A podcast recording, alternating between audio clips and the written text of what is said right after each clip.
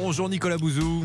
Bonjour Dimitri, bonjour à tous. Alors ce matin, vous nous reparlez de ChatGPT, l'effervescence médiatique et intellectuelle hein, autour de l'IA de Microsoft ne retombe pas. Hein. Oui, alors je vous rappelle de quoi il euh, s'agit. Hein. ChatGPT, c'est une application d'intelligence artificielle dite générative. Alors générative, ça veut dire que cette intelligence artificielle génère des textes, elle génère des conversations. Il y a d'ailleurs aussi des applications hein, qui peuvent générer des images ou de la musique.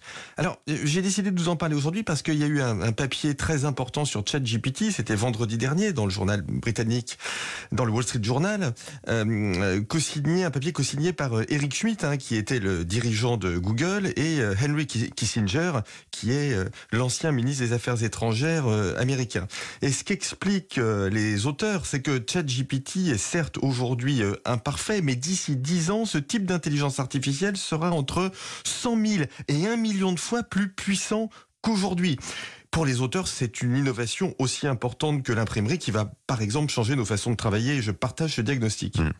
Oui, et alors ce qui est important aussi, c'est que Henry Kissinger, ancien grand Manitou de la diplomatie américaine, voit en ChatGPT non seulement euh, un défi technologique, mais aussi, et c'est ça qui vous a intéressé, un défi géopolitique. Expliquez-nous. Oui, bien sûr, il y a plusieurs choses. Hein. Il y a d'abord un changement dans le rapport à la connaissance et même à la réalité.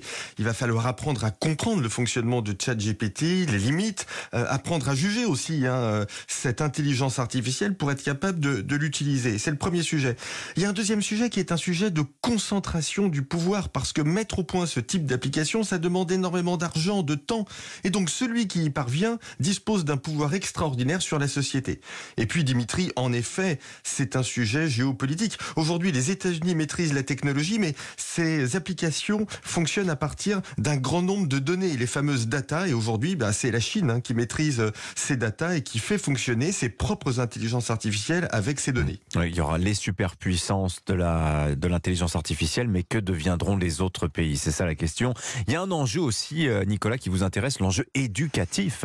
Ouais, alors il faut pas interdire euh, ChatGPT à l'école comme on l'entend euh, parfois. On n'a pas interdit les livres quand on a fait l'imprimerie. Il faut apprendre à nos enfants à être complémentaires de l'intelligence artificielle, c'est-à-dire à, l'utiliser et à la produire. Et surtout, Dimitri, ne pas dire que c'est un perroquet approximatif. Je cite ici les propos récents de notre ministre du numérique Jean-Noël Barrot qu'on a connu beaucoup mieux inspiré.